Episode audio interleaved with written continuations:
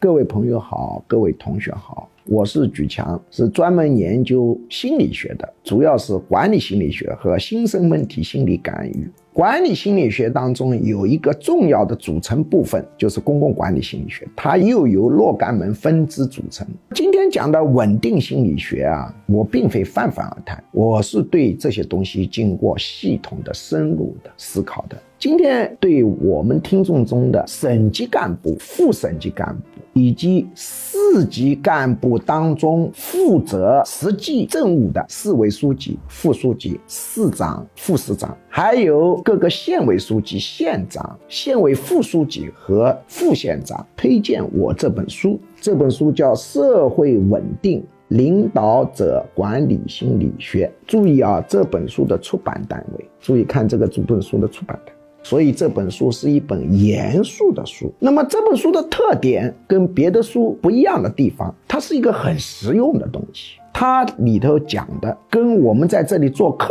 普的还不同。科普嘛，要讲的稍微浅显点。它里头对于群体事件的产生的应对，以及各种实际操作的方法，还有各种社会稳定的评估、预防等等等等，讲得很深。特别实用，既深又实用，是这本书的一个很大的特点。我反复强调是实用啊。那么这本书在我的价值观里头是蛮重要的。但是这本书什么人不要去买这本书呢？在我这里看这个视频的粉丝们啊，一般的不做领导工作的人不要买这本书。企业里头的管理者不要买这本书。假定你是处级干部，就是县长、县委书记一个级别的干部，但不是县长，不是县委书记，不要买这本书，因为这本书对你们是。浪费啊！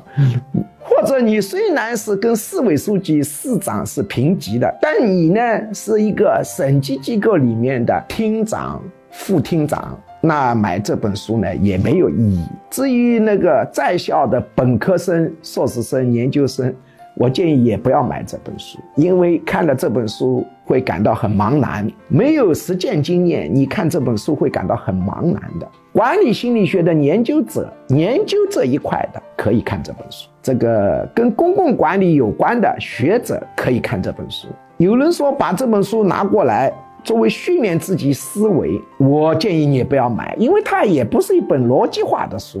它讲的是社会稳定四天的具体的管理。学习强国当中向广大党员推荐了这本书，但我建议百分之九十九点九的党员不必买这本书。买了这本书以后，纯粹是回去搁在书架上上灰的啊。但是对于有用的人，我郑重的推荐。这本书是一本非常实用的，不是讲稳定的必要性、重要性、它的意义，而是讲它的一个操作性的一个书。